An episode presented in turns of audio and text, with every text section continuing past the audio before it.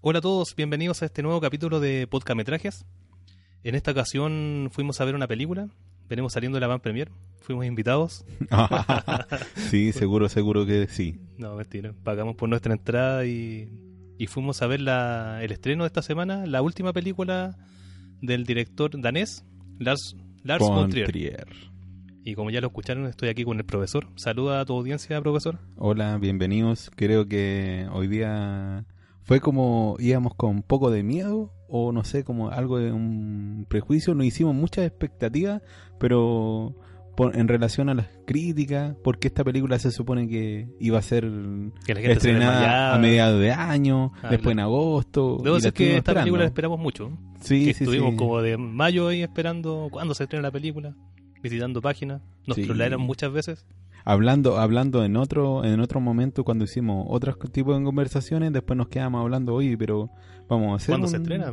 ¿Vamos a hablar de Lars von Trier o no vamos a hablar de Lars von Trier? Y qué mejor ocasión de hablar de Lars von Trier, este director tan polémico, que de la película que se estrenó ahora, que se llama, prepárense, The House That Jack Built. Ah, No, inglés o- o en es español. Excelente. éxito. Eh, o La casa que Jack construyó. La casa que Jack construyó.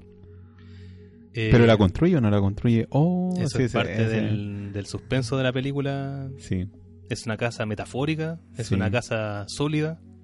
¿Qué tipo de materiales tiene la casa? Esto lo descubriremos ahora en esta O, conversación. o cuando usted la vaya a ver, capaz que... Si no la ha visto y está interesado en...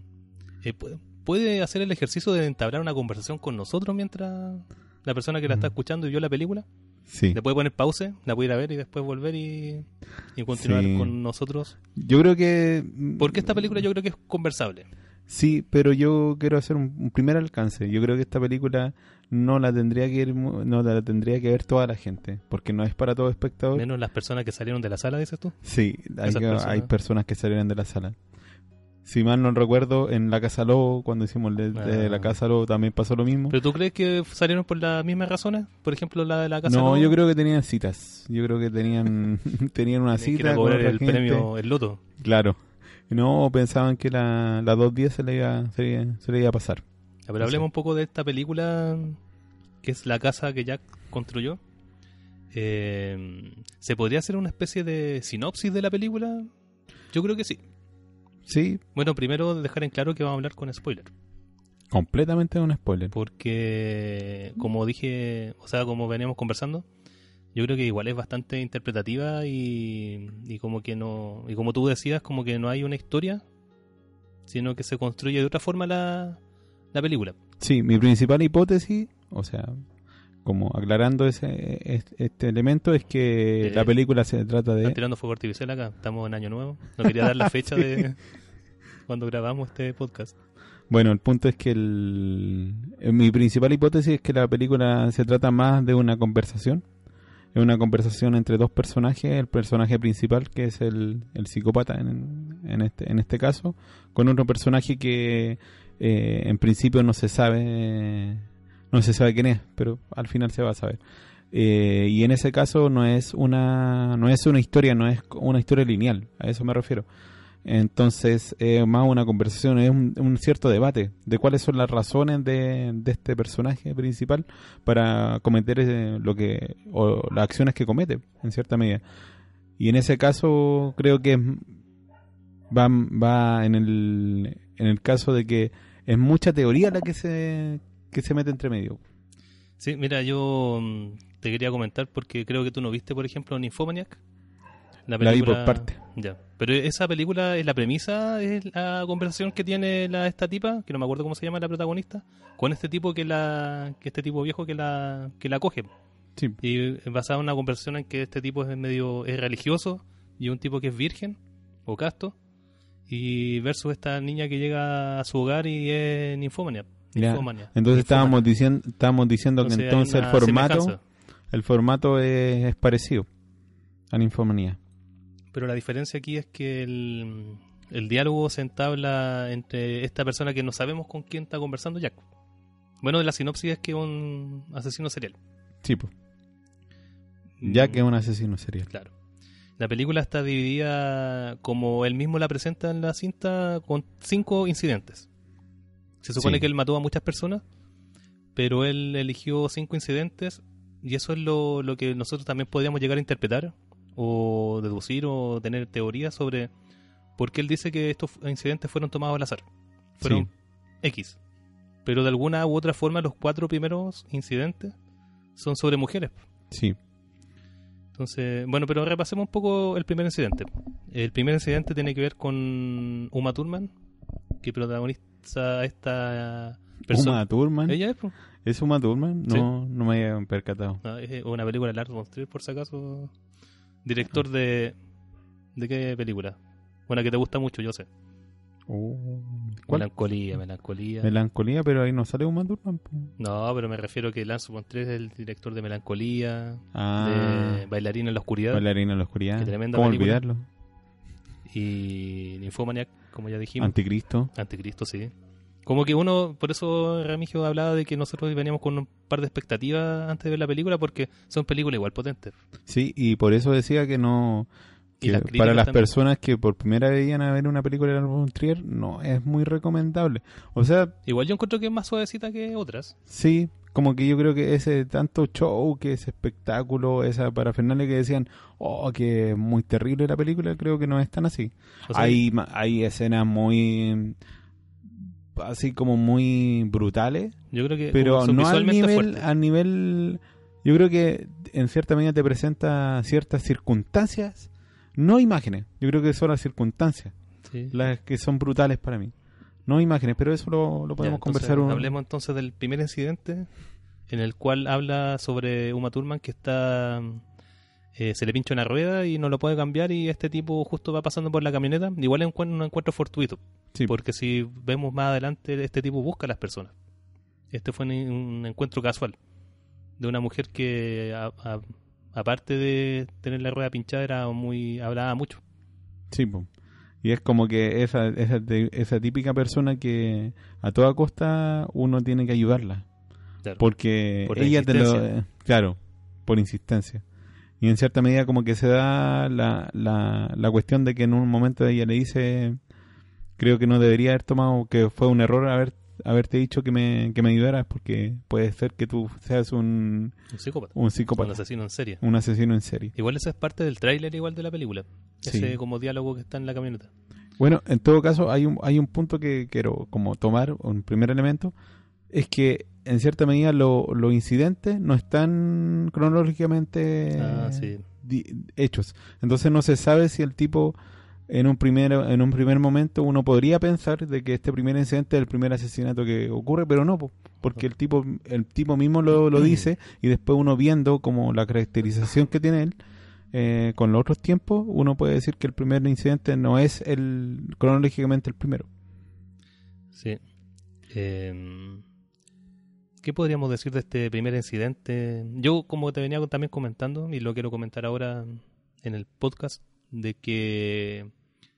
Porque, como que vemos estos cuatro o cinco incidentes, como que no hay una, un hilo conductor. Más que como que el mismo protagonista que mata personas de formas diferentes. Pero más allá, como que no hay tampoco un orden cronológico. También yo creo que sirve como temáticas, porque como que trata temas diferentes, pero también sirve como forma de justificar ciertas acciones. Como que se trata de justificar. eh, no La- sé si encontraste Sí, eso. no, sí, yo lo entiendo en el sentido de que hay personas como que no estoy diciendo que hay personas que haya que, Que matar, que matar, que se lo merecen. que se lo merecen. Sin embargo, como que la primera en el primer incidente es como que están, perdón la expresión, hinchapelota la, Claro. la este personaje que entra al, a la BAM del a la BAM de Jack que Jack sus cómo se llama sus em, sus límites fueron traspasados en un momento determinado puede ser que él incluso no en un principio no quería hacerle nada ¿por qué?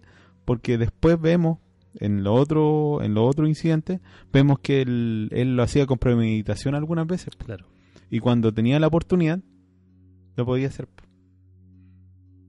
Cuando tiene la oportunidad, por ejemplo, esa. Después, cuando va. de- él mata a una persona, después quiere volver con el cuerpo al, al lugar donde la mató y de repente se encuentra con una persona que está de noche eh, caminando por la por el camino y, Claro. y el Siente tipo no puede necesidad. soportar, tiene Claro. la necesidad de atropellarla y la mata. Y ahí se consigue otro cuerpo. En ese sentido, como que creo que la, la primera, el, el primer caso, o el en el primer incidente, el, ella no, él no, no quería matarla. En un momento determinado, No. él Toma la decisión. toma la decisión. Porque la harta. Igual hay un diálogo ahí que se entabla. que tiene que ver con una palabra que ella ocupa como que.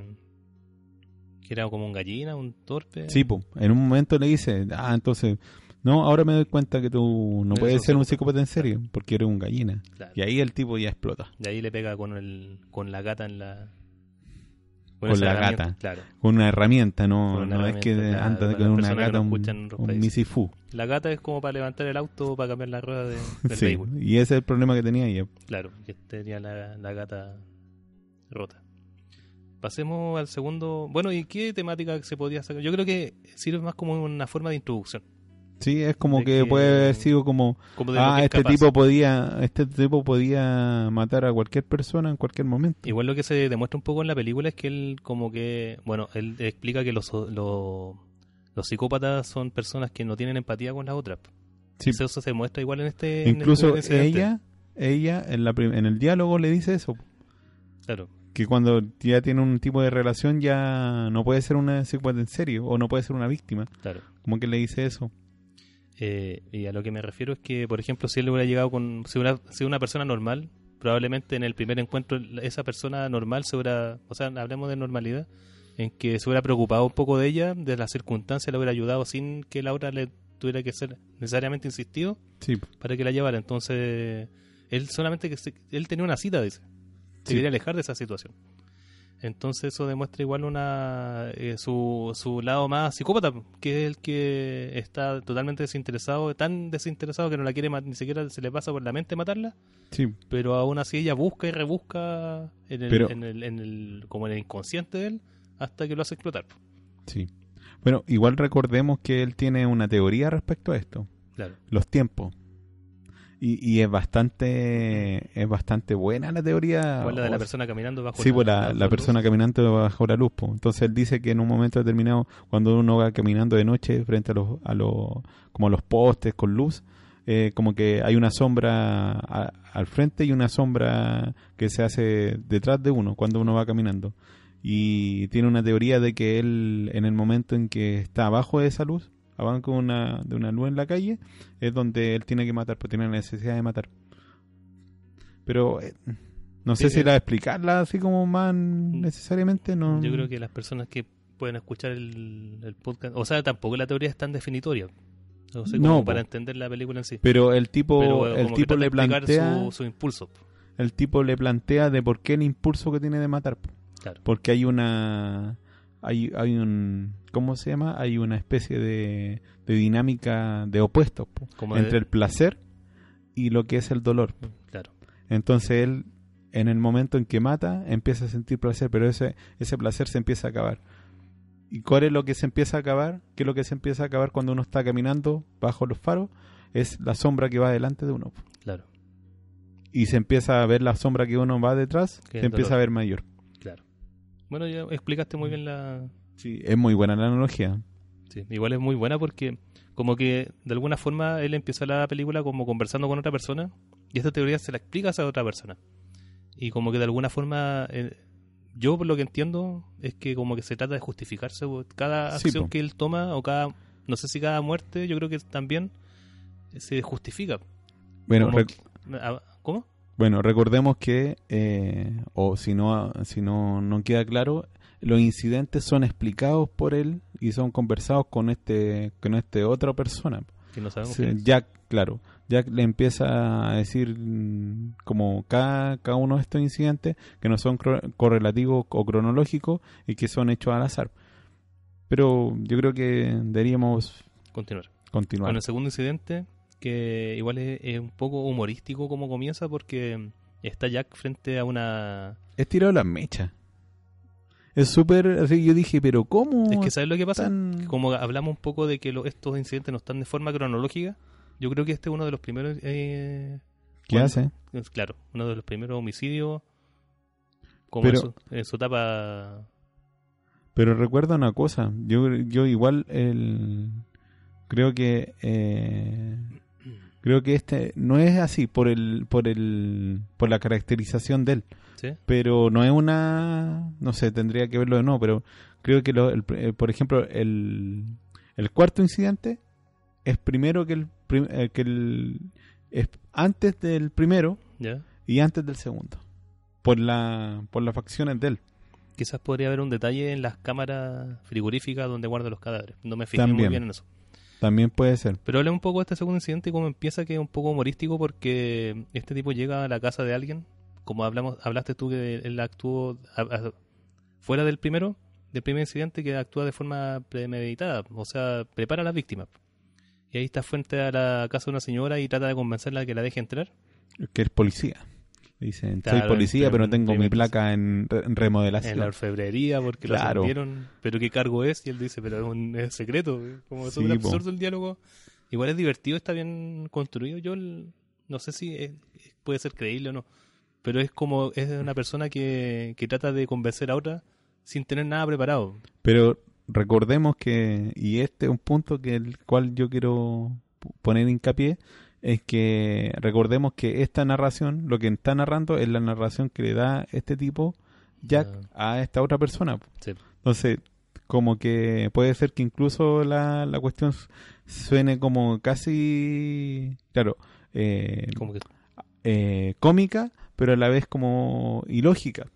Sí, o que, es que- no está ocurriendo en su o puede ser que en su en su en su recuerdo en darle sentido a esta situación y por ejemplo cómo termina esta historia po? la segunda el segundo incidente Ah, cómo claro. termina po? Sí, tienes razón. De hecho, es lo que también conversamos de que, de que estos incidentes no necesariamente son verdad o ocurrieron de la forma que ocurrieron sí po. en la realidad. Porque él, como al estar contando esta historia, puede inventar ciertas partes o puede olvidar ciertas partes, no sé cómo... es su recuerdo po. Claro, es un y en cierta medida y él no. también le puede vender de su cosecha, por así es como decirlo. si al fin y al cabo como el narrador de toda la historia es Jack Claro. Y él cuenta su- las historias a su pinta. sí a su forma y está en uno si le cree o no y yo creo que la película igual juega con un poco con eso con un tipo de narrador como olvidadizo o, o- o mentiroso por así Sí. decirlo y en cierta medida el otro tipo juega como el, el papel de nosotros sí, porque es una persona que le cree o no y lo juzga, lo juzga sí po. ¿cachai? Y bueno avanzando un poco con esta segunda historia y después claro ocurre todo el asesinato que igual es bien absurdo también porque le estrangula y después queda viva y después Sí, le da como ese- un tecito de manzanilla sí no en ese se caso arrepiente. ahí yo podría decir que era uno de los primeros Ah, y eso, claro, porque él dice como que él tenía el TOC. sí po. tenía como que el loco después de matar tenía que limpiar toda la casa. y después no le pasa Claro. Después eso- con el tiempo ya no le pasa Y yo por eso también te decía que es como uno de los primeros en la forma cronológica porque no estaba preparado en, la- en una, entablar una conversación. Porque si lo vemos de una forma, en la, en la cuarta, en el cuarto incidente él ya estaba seguro y tenía dominación total frente a la víctima. Y en el tercero también con la familia. Pero en la primera es como ese primer encuentro, ¿cachai? No, no sabe muy bien cómo enfrentarlo porque de alguna forma le saca verdad o mentira a la señora para que esta señora deje entrar. Mm. ¿cachai? Pero siguiendo un poco, eh, bueno, la mata y después la con mucha sangre porque la apuñalan en el corazón cuando ya está Sí. muerta o inconsciente. Y después cuando va a la van y se quiere escapar, como que le vienen todos esos toques, ese recuerdo de como, pucha, ¿y habrá sangre debajo de la alfombra? Y se devuelve a la casa a limpiar todo y después como llega no la, había revisado todo po, Claro. hasta que empieza a sonar la, la sirena. de la una- sirena de la policía. po. Llega un policía y ahí yo creo que es una de las cuestiones más exageradamente ridículas de la película es la conversación que tiene con el policía. Sí. Es como súper así como, pero ¿cómo pasó Pero esto? Es que por eso mismo le dice el, el, el otro interlocutor, el, el otra persona con la cual le está conversando, que dice, pero eh, no te puedo creer que este policía sea tan ingenuo, Sí, po. ¿Cachai? Porque, no sé, por cualquier Está- otro Está presentando como que los policías son súper claro, son, son estúpidos. estúpidos. Sí, porque no tampoco es lo absurdo, es como estúpido.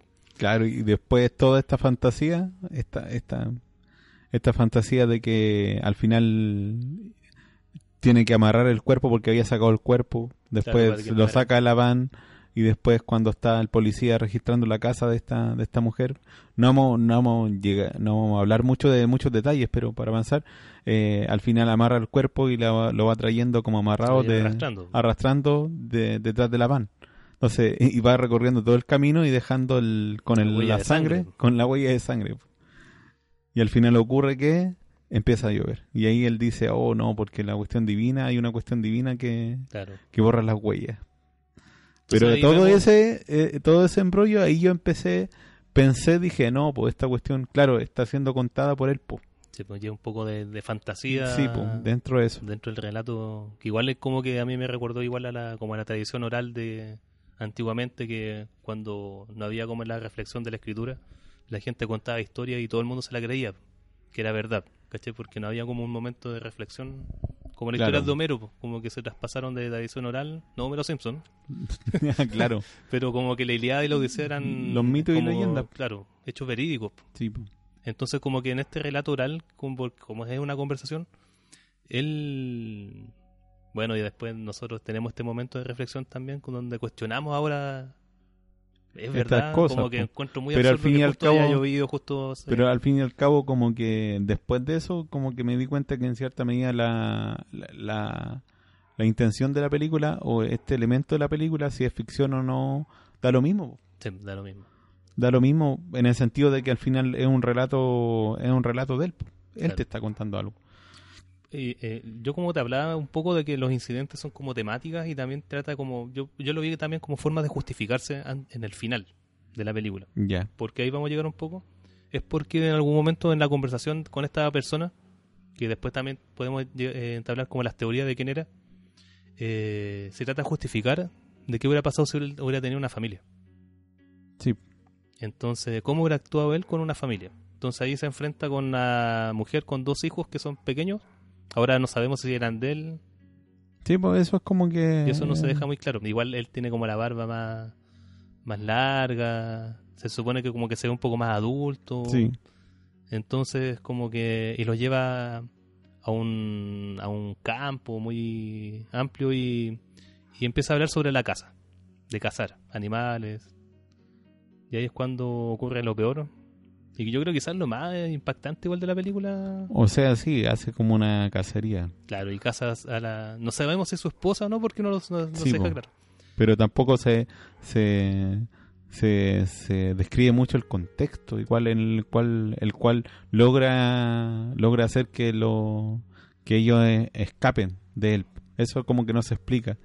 En realidad lo que él está, está hablando en cierta medida como que el, este in- interlocutor, esta, esta voz que habla con él, le dice ya, pero ah, la falta de familia, como dices tú, Claro. Ah, sí, me recuerdo de la familia, sí, y ahí empieza a hablar de, de un recuerdo de cuando mató a esta, a esta, a esta familia. En cierta medida, en ese punto yo diría que no era su familia, Yo creo que. No sé.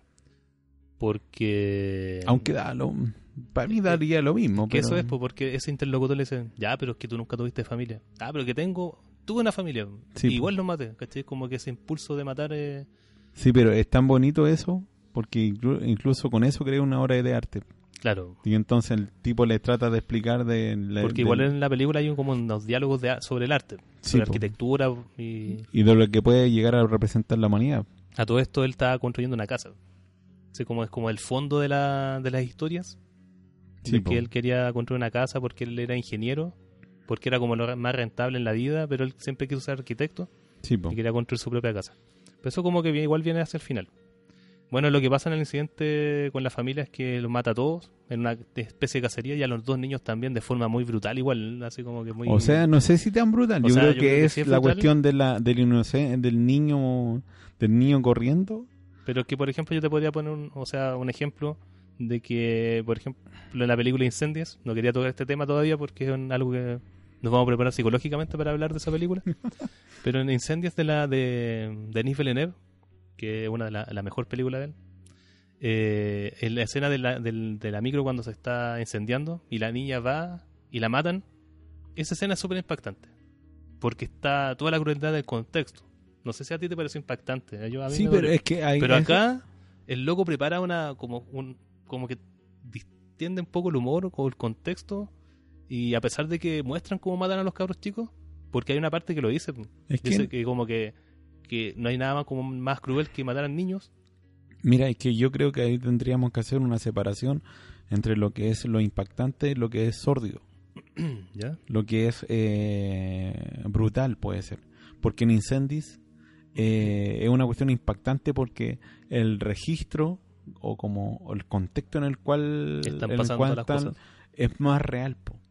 Pero acá eh, ya puede pasar. De fantasía. Pero hay un hay un toque un toque de fantasía, un toque de ficción Que que hablando hace poco. que en cierta medida sea grotesco. Es como la, la cuestión de, de ese, ese momento en el cual no es so- solamente que, no sé, pues le disparen a alguien, sino que le disparen y que salga, el, no sé, pues, el, la sangre Claro, el cerebro salpicada. claro. Exactamente. Hecho- a eso a eso me refiero. Y, y no creo que, que, no sé, pues no creo que Lars von Trier haya hecho todo esto para por una cuestión de... de... ¿De ser más suave? No, no, ¿no? no. Yo te digo como no, no va a ser más brutal. Yo creo que puede incluso haber sido así. Puede que ocurra todo esto, pero lo, lo que hace como más sórdido todo este tema es que son exposiciones de la muerte que son que son justamente retratando un psicópata. po. Porque lo otro es como una muerte, lo que te está retratando es un contexto en el cual puede morir gente. Y puede morir de esta manera. Pero en este contexto es un psicópata el que te está contando todo. Claro. Y Y, te claro, tiene dentro de- de su que describir. Claro. no le parece Claro, y te tiene que describir. terrible. Te tiene que escribir todo y puede ser todo así de esa manera. Sí, porque el espectador, o sea, este, como la, la persona que conversa con él encuentra impactante esto, pero él la relata de esa forma y creo que el director como que hace de una forma muy buena, como contarla, o sea, como, como en lenguaje cinematográfico, contarlo como en los mismos ojos de, de un Sí, psicópata. Y en, y en ese y en ese contexto, si si uno si uno si uno se pregunta qué director podría ser bueno para narrarte una película en primera persona y cómo piensa un psicópata, Lars von Trier lo podría haber hecho y lo hizo. Sí, lo hizo súper bien. En ese caso sí. Sí, porque yo reitero, pues, la escena, o sea, claro, es impactante que maten a un niño y de la forma que lo Pero es muestran, que yo creo que como más está tan bien impactante preparado, es más impactante cuando el, el tipo no mata a la mamá, sino que hace un picnic, ah, claro, po. hace un picnic en los cuales tiene Es que a los dos, a los cruel, la dos- claro, crudo, no sé, como en... Es que es, es, es la pérdida, es la pérdida de, es la pérdida de, no sé si llamarlo humanidad, es la pérdida de sentido del otro. Claro, A niveles como que ya, y ahí vamos con, ahí Sí, podríamos hablar de lo que, eh, la teoría que tenía él, po, que decía que el ser humano daba lo mismo porque el ser humano está dentro de la materia. claro. Entonces, y ahí hay, bueno, dentro de toda la, de todas las Lo cosas que habla con su medio. Sí, porque hay teoría del arte, hay cosas de arquitectura, la de historia, y más encima que Lars von Trier te, está te va presentando como imágenes documentales Claro, en entre PowerPoint medio, también. PowerPoint, sí, claro. muestra como fotos, Sí. como cuadros. Sí. Eh, sí, igual es... Bueno, y después al final ocupa la taxidermia, creo que se llama, Sí, con el niño y le hace como cuando ya está muerto. Trata de, de cambiarle el rostro a este niño muerto y lo pone como una... Ahí sí que la imagen es bien cruda, o sea, no sé si... Sí, me no, falta sí, un poco de vocabulario en el sentido de que quiero demostrar de como que le pone una sonrisa y una sonrisa macabra. Esa es la palabra. claro. Bien y el macabra la tipo imagen. te explica de por qué lo tienen que hacer en, en cierta medida Claro, o en cierto tiempo, exactamente. antes que se congele. Sí. Todo, todo, todo ese, Igual detrás de todas estas muertes también hay unas clases un poco de como de, de cacería y también de lo que hablas tú de los cuervos. Ah, claro. po. Porque al final, cuando termina de matar a esta a la madre, crea un cuadro en el piso. Que Con cuervos, claro, con cuervos y con cuervos muertos. Con pinos y deja a la familia al central. Claro, y en un momento determinado, antes su- de todo esto, de le explica lo le explica a uno de los niños que es el que porque le quita en principio le, le quiere enseñar lo lleva como a- de paseo al bosque y a uno de ellos le quiere enseñar cómo cómo cazar. Sí. entonces él le dice pucha que el- hay veces donde eh, los europeos sobre todo hacen como obras de arte o Ah, claro. hacían obras de arte Con o cuestiones culturales manifestaciones culturales con la con la cacería. Entonces, entre medio, por ejemplo, el director muestra o la película en cierta medida muestra como imágenes de, de esas cacerías. Y le dice que en cierta medida como hay matanzas, pero hay matanzas selectivas. Claro. Y en cierta medida le está diciendo que le está no, no es que le está diciendo directamente, sino que está diciendo que el, lo que él hizo con los niños es una matanza es matar para por otro ¿cómo se llama? por otro eh, por otro motivo Claro. que es hacer la obra de arte con los cuerpos. Sí, pues era como el fin de. Sí, pues, ¿y por qué los matar. cuerpos aparecen? Porque hay sangre pues, Claro. en el campo. Eh, llegamos al cuarto incidente de. de Jack, que es eh, cuando tiene una polola. Porque él igual le hablaba un poco de que no tenía relaciones amorosas. Sí, pero el tipo que le dice, le O dice, ya, pero el persona". amor, Claro. el amor. Y tú como que dices que, pero ¿cómo no, no hay ningún tipo de amor? No quisiste nunca una mujer. Y él le dice, sí, pues sí quiso una mujer. Ahora me acuerdo de otra historia. Sí. Y es como que el tipo puede tener una historia, son, bueno, 60 historias que Mm, dice que sí, pues, tiene. tenía 60. Hasta el momento de esa historia tenía A ese 60 momento asesinatos. 60. 61 le dice, porque Claro. cambia en dos minutos. Eh, igual aquí hay harto. Yo, como, como Hay- que es la- el incidente que más me gustó en el sentido de trasfondo, quizás. Es que hay un trasfondo que es el, el es, es- ¿cómo podríamos decirlo? Hablando como actualmente, es el es la historia más donde el donde Jack se presenta como el como el hombre macho y toda la historia de la conservación de, de- del patriarca pero a la vez que está como se siente como mm, eh, ¿cómo podríamos decirlo? Bueno, está dominando. como domi- dominante frente a la situación Es como donde tienes más control sobre todo lo que está pasando. de, de hecho, por Sí, yo creo que es como una de las últimas también Sí, cronológicamente. incluso incluso la Como que alcanza el nivel máximo. po. incluso la mina en un momento la, esta mujer baja habla con un policía pero aún así el tipo la, la lleva de nuevo para, para el departamento Claro. el departamento de ella creo que era Sí, pues, el departamento de ella. Que no le cree el policía. Porque este tipo se había bajado con muletas de la Sí, po. camioneta y el policía lo vio. Y le sacó un parte. sí pues, le saca un parte Porque hasta ese, hasta desde que se bajó y se estacionó ahí en la rayita, sí estaba manipulando la situación. po. Entonces el loco ya tenía todo controlado. Ya sabía controlar incluso hasta la policía. Por eso yo te digo que el primer incidente, no el segundo, era como uno de los primeros cronológicos. Sí Que no sabía cómo entrar, claro que tenía la situación totalmente controlada. Incluso cuando este tipo le dice, cuando va a matar hasta a la, a la simple, que le llama simple, porque era Sí, bastante era básica. un déspota era un Sí. déspota con ella la trata terriblemente mal de ignorante de- de que solamente le gusta le gustaba lo que al final al final rescata de ella Claro. que eran su- sus senos y, y en cierta medida es como la representación misma de lo que el machismo. del machismo en, en estado puro. Claro, sí. De En hecho, estado yo me recuerdo mucho como la típica historia, Y o sea, la- no es mito urbano, pero que la típica historia de la mujer golpeada, pero que aún así sigue con el tipo. Sí, po. Porque la y también mal, te la puede te puede recordar como a la, a la- al fundamento que tiene mucho tipo que dice eh, ya pero yo por el solamente hecho de ser hombre eh, soy culpable y de eso me victimizo. Sí. De pero hecho, en una- cierta un medida muy él lo dice y, y él lo dice pues se lo dice a ella Claro. pero al fin y al cabo como que uno se pregunta claro pues pero tienes que hacerte cargo igual de la sociedad en la cual na- la cual viviste pues. entonces cómo te vayas a hacer cargo de eso te vayas a victimizar Claro. o te vaya a cambiar los tipos de relaciones pero esa es otro, otra temática Sí, pues, tema y en ese caso yo creo que la película se ganó un ¿Un poroto? un, un poroto.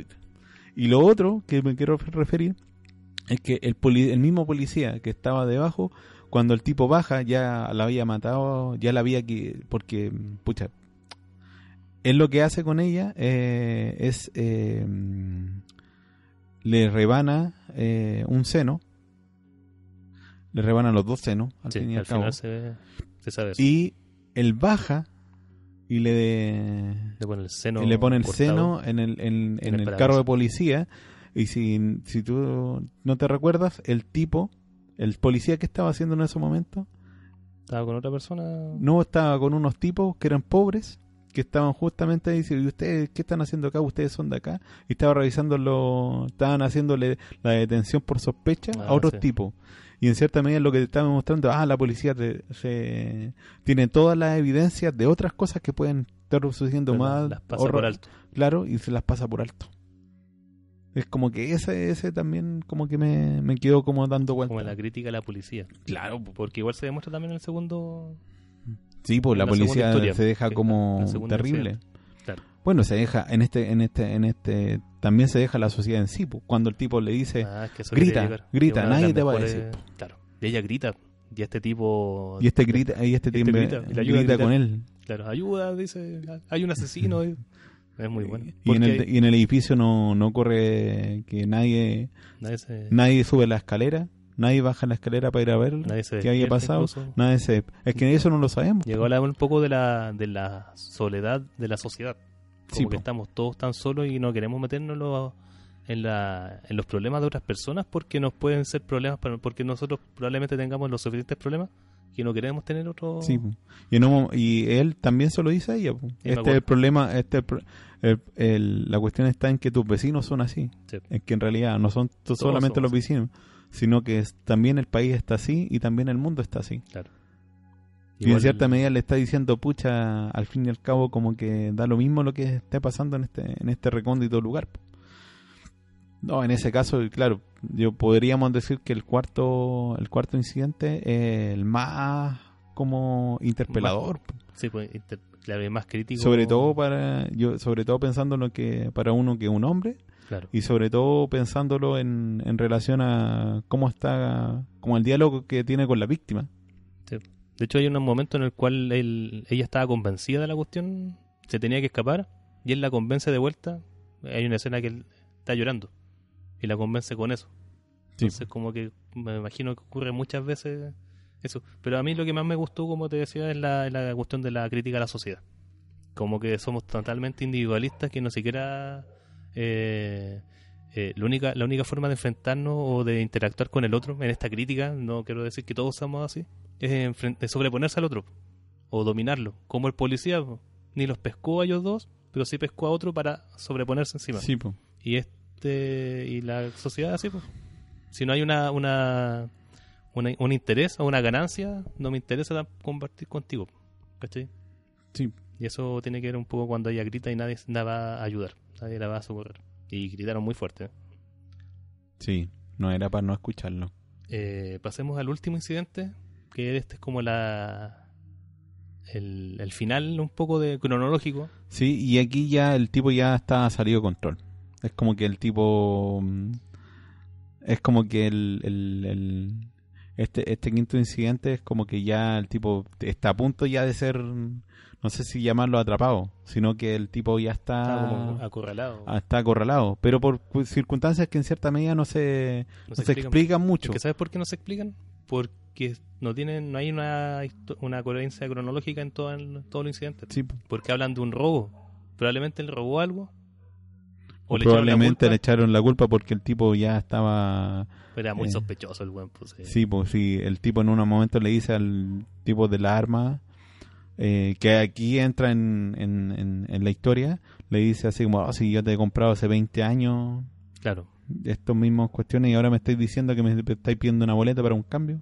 Sí, pues de hecho esta, este quinto incidente se podría conectar con el primero y podría ser inmediatamente después de ese incidente. Es que este buen se esconde el auto de la Uma Thurman Sí, y, y puede ser que este incidente es el que se está investigando la policía. Porque Claro, cuando termina el, el primer incidente robo. dice que no se investigó. Pero pudo haber pasado tiempo hasta que se investigó. No sé, es como para darle un poco... Uno igual trata de buscar una coherencia de- detrás de todo. Y aquí este tipo, más allá del, del acto como que con el cual quería finalizar él, que era como matar a cinco personas con un solo tiro, con una bala blindada, eh, tiene que ver con una resolución igual de como de- del estallido y aquí podemos hablar un poco como de las teorías que tenemos respecto a quién es la otra persona con la cual conversaba. Porque a lo largo de todos estos incidentes él tenía un frigorífico donde guardaba los cuerpos, pero este frigorífico lo había comprado a no sé quién y... y había una puerta que no podía abrir. Claro, había una puerta que no Y podía en el momento en que ya después hay una bala que él tenía que conseguir, se la consigue, pero el, este vendedor de este vendedor de la almería eh, le vende otra cosa. O sea, le, le pasa un paquete lleno de balas, pero esas balas no correspondían No al- servían. a la caja. Claro. Entonces él vuelve después, después de pelear con este tipo. eh, no se consigue esa bala y después mata a otro que Hola. era su mejor amigo. Claro. Pero ahí como que no se explica muy bien esa historia. Y después llega un policía, que de nuevo volvemos a lo mismo que la policía es tonta, como que Mm. Sí, no se po. asegura, y llega solo más encima un policía Claro. llega solo como a, a- a pillar a otra persona. Y este, este está de espalda con un gorro puesto. Claro, y con un gorro- a las víctimas. Sí, po, Y ahí Jack mata al policía y se escapa con la, con la patrulla. con la patrulla con la sirena sonando. Sí, po. Y se llega hasta su lo- local, sonando la sirena, se baja y deja sonando la... La, la alarma. la Igual es como claro. muy caricaturesco Sí, la, es- la escena, toda esa escena, que es muy entretenida, pero igual tiene un trasfondo súper eh, perturbador porque el loco está desesperado por la bala blindada. ¿Y para qué? Para matar a cinco personas de un solo tiro porque él quería hacer un experimento. Sí, Que leyó que los nazis hacían eso para... sí, ahorrarse balas. Claro. Para matar más gente, se ahorran una bala poniendo todas las cabezas en fila. claro. Bueno, el punto es que eh, aquí el tipo tiene como un disparador, tiene Un un, rifle. un rifle y todo eso, pero eh, por la distancia él no puede enfocar bien. Claro, está muy cerca del objetivo. Sí, po. Y lo que tiene detrás es la- esta puerta en el frigorífico. Que nunca pudo abrir.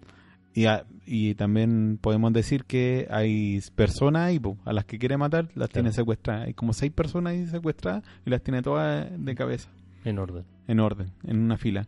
Entonces el tipo no puede enfocar, po, tiene que ponerse más atrás, pero no se puede poner más atrás, ¿por qué? Porque está esta puerta. po. Claro. Esta puerta que nunca pudo abrir en toda, en toda, en toda la película. Hasta que la abre. En el momento en que la abre, se pone más detrás, enfoca, puede hacerlo, Y, y dice la Y- palabra clave, yo creo que es de la cuestión. Porque cuando enfoca y ya está listo para matar, sí, dice, "Oh, perfecto. perfecto. Y ahí es cuando cuando le habla a dónde por fin le habla este tipo Y vemos a, la perso- a esta a esta personificación persona personificación que un viejito que le conversa. sí po, y le dice siempre he estado acá o sea siempre he estado contigo tú no te diste cuenta y ahí lo empiezan a mostrar en cada de uno de los incidentes lo empiezan a mostrar dónde está este tipo po. Claro, siempre estuvo ahí.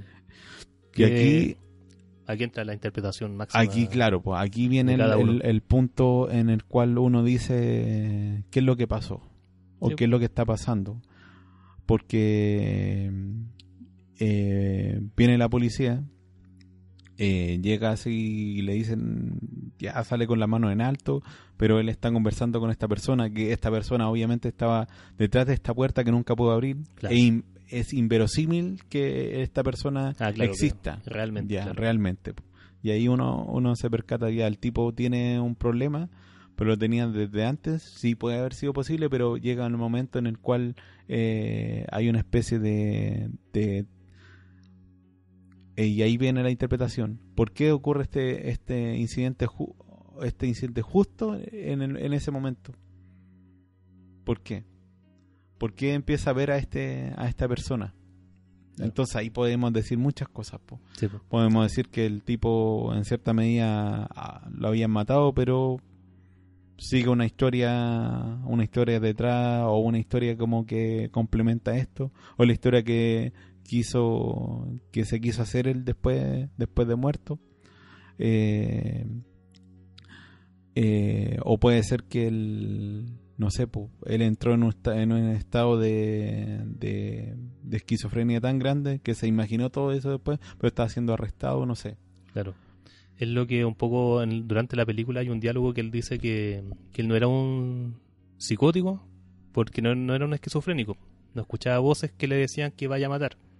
Él simplemente lo hacía porque era un psicópata. Sí. O eso se lo diagnostica a la otra persona. Entonces cuando de alguna forma cuando este abre la puerta esa que no se puede abrir y entra esta cámara que es bien grande y encuentra a esta persona ahí, eh, podríamos hablar de que es un, el inconsciente se podría hacer. Sí, o po. como el ángel bueno, se- como la persona que le cuestiona todos los actos que nosotros vimos. po. Porque es la persona que decía, oye, pero ¿por qué tú matas y si hubieras tenido familia? ¿Qué pasa si hubieras tenido un amor? ¿Cachai? Es una persona que como que le cuestiona todas sus teorías, le cuestiona la- el arte, la composición de la, del cuerpo, que todos esos Sí. diálogos que, Es- que realmente no tenían un poco de sentido, pero después lo tiene. po. Y es como su, Y por eso yo hablo de que cada incidente es una justificación Sí. de cómo es él hasta que reventó. Pero cómo reventó. Eso es lo que a mí, por ejemplo, no me podría Bueno, quedar un él, poco más él empieza a hablar con el, con este tipo eh, y se escapan. Sí. Se escapan Bueno, y eh, construye su casa. construyen su casa con los cuerpos. Claro, hay una escena En el que igual- frigorífico. Y ahí ya la, la cuestión es totalmente, in, ¿cómo se podríamos decirlo? Ya fantasiosa. ya fantasiosa, pero en cierta medida como que Porque lo- lo se puede obviar. Bueno, cuando él construye su casa, lo construye con todos estos cuerpos y arma una casa muy bonita, llamémoslo así, y se mete a esta casa, y ahí es cuando termina. Porque antes lo- la policía está abriendo la, el frigorífico, Sí, y ahí hay uno de los policías dispara, sí, dispara dos o tres tiros, y ahí es cuando cambia igual el switch un poco cuando entra a la casa, y hay un hoyo en el piso. ¿Y este hoyo hacia dónde va? Hacia el infierno. sí. O hacia las catacumbas, o hacia una cueva.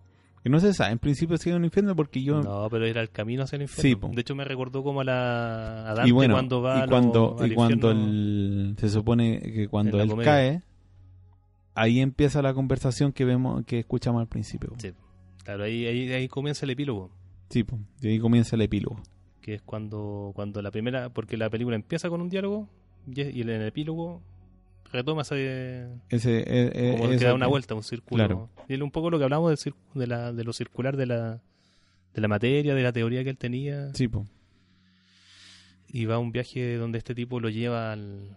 al inframundo. Ahora, claro, igual se cae un poco la teoría de que, por ejemplo, yo podría decir que es su inconsciente, que siempre conversó con él, Sí, porque o, es es que un, o es un la cuestión está en de que- la muerte. que el significante de la... ¿Cuál es el significado de la puerta? Claro, De esa puerta que no podía abrir. claro. Y por qué el tipo dice, bueno, es perfecto lo que voy a hacer, como que es la culminación de algo. Y por qué construye definitivamente la casa. Sí, porque él un poco habla, un poco de que mm, cuando mató a la familia era su obra maestra. Sí, Pero también ya, si lo vemos de una, forma- con alguna forma cronológica, quizá, obviamente este es el último de los asesinatos que estaba cometiendo, eh, ya alcanzó lo máximo, como el clímax de su... sí. Y recordemos, bueno, o re- también podemos recordar de que el tipo tenía la teoría o, o se fundamentaba en lo que decía que son los, los íconos en la historia. Y los íconos en la historia los presenta como los grandes dictadores Claro. Y ahí como que en la película muestran como a Stalin, a, A a Mao, a, Hitler. claro. Entonces muestra como que al fin y al cabo como que eso igual es una expresión una expresión cultural Sí. potente dentro de la humanidad. po. Y son expresiones formamos a... claro, y son expresiones eh, cuasi o no sé si los nombra como artísticas, po. Sí, Son- nombra la palabra arte. Ah, hay un arte dentro de, de, de esas expresiones culturales humanas. po. Entonces, como que el, el, el tipo, a- al fin y al cabo, como que mm, quiere llegar a, a un tipo de arte que en cierta medida como que era su casa. Pero también su casa como no la puede construir. ¿Y por qué no la podía construir? Porque le faltaban los materiales, le faltaba... No, porque era incapaz de hacerlo. En un momento él le dice, le dice el, el Porque él había interlocutor, tres veces y las tres veces había Sí, derrumbado esa casa. pero en un momento determinado él es- es- le explica la, en la cuarta, en la, en la cuarta, en el, ¿cómo ¿Cuarto incidente? En el cuarto incidente cuando él le, le- le pregunta a, a esta mujer, le pregunta cuál es la diferencia entre un arquitecto y un ingeniero Ah, y él le dice la diferencia, porque ella no sabe, eh, le dice la diferencia es que uno puede, el ingeniero puede interpretar o conocer la música, pero el otro la puede crear, el arquitecto. Entonces, claro, él podía interpretar una casa, podía conocer todos los sentidos de una casa, pero no la podía construir. claro. Entonces hay una impotencia respecto a él. Por eso es que él en un principio dice, claro, yo soy ingeniero, pero quiero ser, siempre quise ser arquitecto. Pero no podía creer. Que era una impotencia dentro de él. Entonces, dentro de esa impotencia, po, una de las teorías que Ah, ahora claro. me estoy formulando, dentro de esa, de esa impotencia creer, ¿qué es lo que yo hago? Destruyo. po. Sí, eso un poco habla, claro, la película.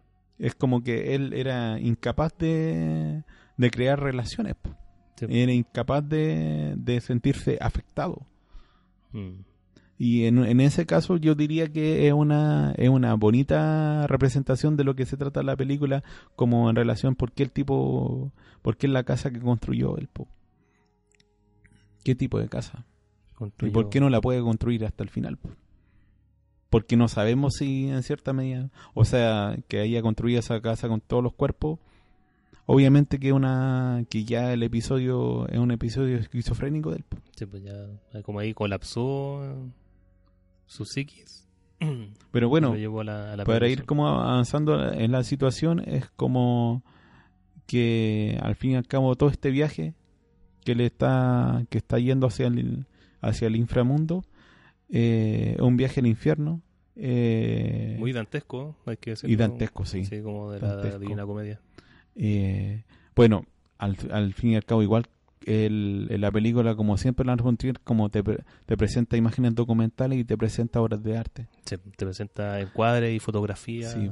Y Muy bueno, y hay mucha, hay, se, se ha dicho, o no sé si es verdad en este caso, que las películas de Lars von Trier están basadas principalmente en obras de arte. Nada. En, veo en una pintura hizo, por ejemplo, la melancolía. Pero eso es otro tema, cuando hablemos de Lars von Trier. Eh, bueno, al final, ese descenso al infierno, al inframundo, eh, hay Ahí una opción que él puede tomar cuando llega al inframundo, que es volver. Pero ese volver es demasiado complicado. Y, y antes de eso le muestran lo que era la- la- los campos paraíso. elíseos. Claro. que era su paraíso. Y su paraíso era un, un periodo de infancia, que era lo que le más le gustaba. Y aquí viene lo que se llama la opción. po. Porque el, el tipo que lo está llevando, en un momento llegan a un puente y ese puente está cortado y abajo lo que hay es lava el, hacia el vacío. Y la única manera, y él le pregunta, ya, pero ¿qué hay, qué hay al otro lado? Y le dice, pucha, si tú llegas al otro lado, puedes ir de nuevo en ascenso. Claro. Y ahí se cae toda la teoría de, de él, porque, o sea, no sé si se cae la teoría de él, yo creo que La ahí en cierta medida la creencia, ya él duda y él quiere volver. po. Y él le dice, ya, pero igual puedo hacer como Escalar, así como. escalar por alrededor y puedo llegar a la otra, la otra parte del puente. Y él lo empieza a, entender, a, a intentar. Y mientras este in- interlocutor se va. Y en una parte, y ahí la, la interpretación es como que pueden ser muchas, en, antes de eso el tipo le dice que, pucha, a mí me dijeron que te tenía que guiar a, no a esta parte, sino te tenía que guiar a otra parte. No se sabe qué es esa otra parte. Sí. Pero él le da a elegir. po. Y ahí en, en cierta medida hay una especie de redención, yo creo. Redención en el sentido de, de que el tipo siempre dijo que el infierno y el cielo no existían para él, po, que Claro. son eh, cuestiones cuestiones inventadas por el hombre, pero cuando a él le dicen, pucha, aquí hay Un está el infierno, Claro. pero aquí hay un retorno. Pero tú no, no hay un acceso para ti al retorno, no hay acceso para ti, le dice. Sí, porque era bien ateo en ese sentido. Sí, po. Que la carne es carne y se acaba cuando se muere. o Claro. se- Igual es una, una, un ateísmo extremo, Claro. pero él intenta ir de nuevo, Sí. ir de nuevo, y ahí se cae. po. Yo creo que como, o sea, como interpretación quizás él ya está agonizando y quiere volver como con ese arrepentimiento que todo el mundo habla, que es como Claro. Como que dice, ah, cuando estáis muy enfermo, cuando estáis muriendo, como que crees. Crees, realmente. tienes que intentar creer en algo. Sí. Eh, y aquí termina la película Sí, po. en el intento de él de volver. de, Ahora ese de volver no llegar sé a, la puerta- a la otra parte del puente. Claro. Impresiones finales de la película.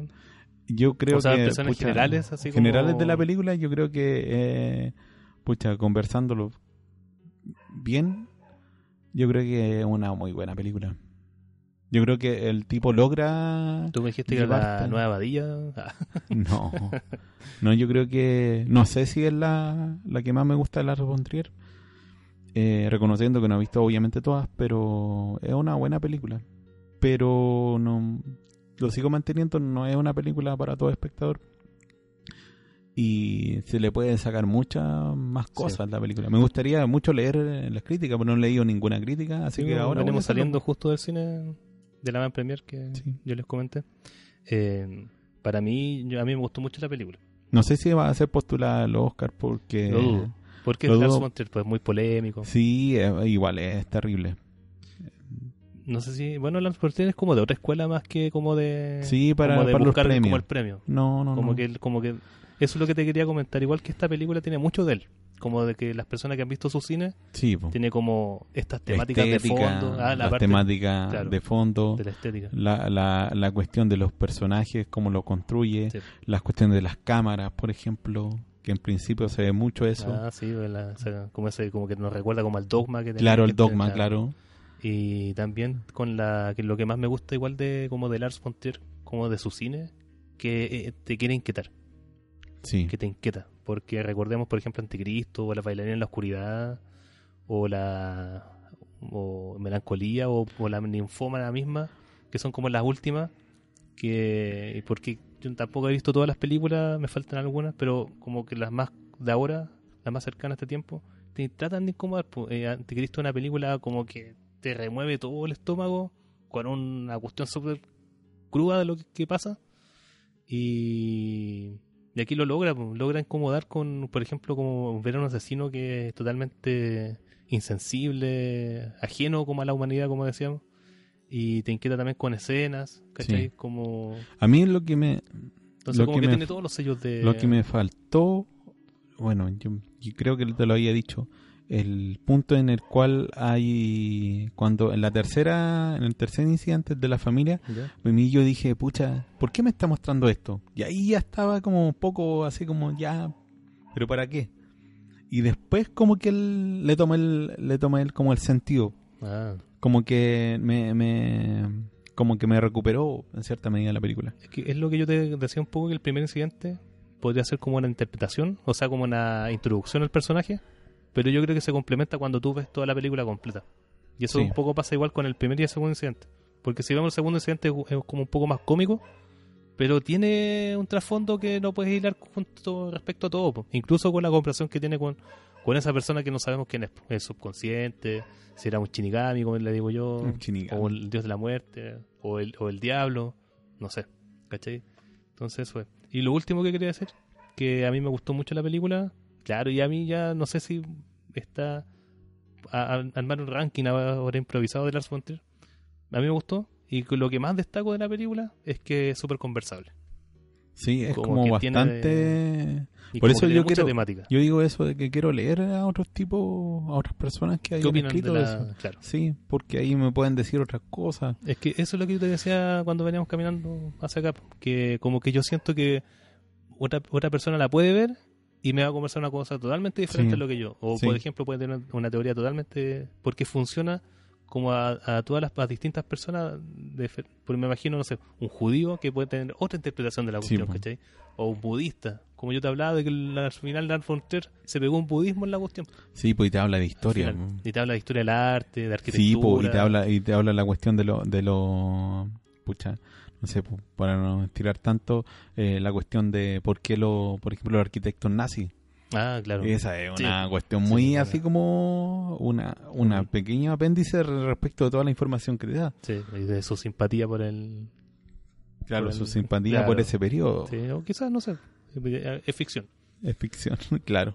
Bueno, chicos, eh, esto fue nuestro comentario podcast eh, de la película La casa que construyó Jack, o La casa que Jack construyó, y en inglés se llama, prepárense, The House That Jack Built.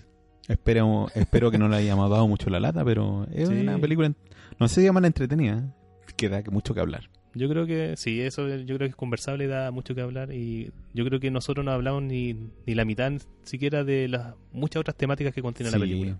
sí. Y yo creo que mucho también es muy interpretativa y un buen cine en el sentido eh, de imagen y de... Sí, de Es tema. un cine de autor. Claro. Sí, es un Y cine de como autor. ustedes deben saber ya a esta altura, las personas que nos escuchan y que más que nos llegan hasta el final del podcast, si es que nos adelantaron ahí, es que como narra metrajes, como que nuestra premisa igual es como que nos gustan las películas o los formatos que contienen temas. Sí. Y porque los temas dan para conversar y para hablar y para interpretar. sí y, la- y esta película da mucho. Da mucho, mucho material para eso. Así que eso sería. pues. Muchas gracias por escucharnos. Eh, si nos escuchan en YouTube, denle like. Eh, se pueden suscribir o- y compartan nuestro comentario de este podcast. Y palabras finales, profesor. Sí, me interesó la película. eh, creo que cumplió mis expectativas. Aunque no tenía tanta expectativa en relación a lo que me Es que iba a gustar, expectativas eran diferentes. sino, la- claro, mi expectativa eran como, hoy me va, me va a causar tanta No, turbulencia igual le puse interna. color de, de reconocerlo. Sí, pero yo creo que sí, pero al fin y al cabo como que lo que más rescato de ella es que me, eh, me causó turbulencia en relación a cosas teóricas Ah, sí. y cuestiones que como que, pucha, me la, me la, te las, ¿cómo se llama? Te las coloca en la frente y te las retuerce. Sí, a mí como que me, me gustaría saber más para entender mejor la película. Sí, Yo, o verla de nuevo. claro. Yo sí la vería, ¿no? Bueno, y eso, y eso, una muy buena película. Sí. Muchas gracias por escucharnos eh, y buenas noches, o buenos días, buenas tardes, como dicen, Buenos días, buenas tardes. como dicen por acá. Que estén muy bien. Hasta pronto, gracias.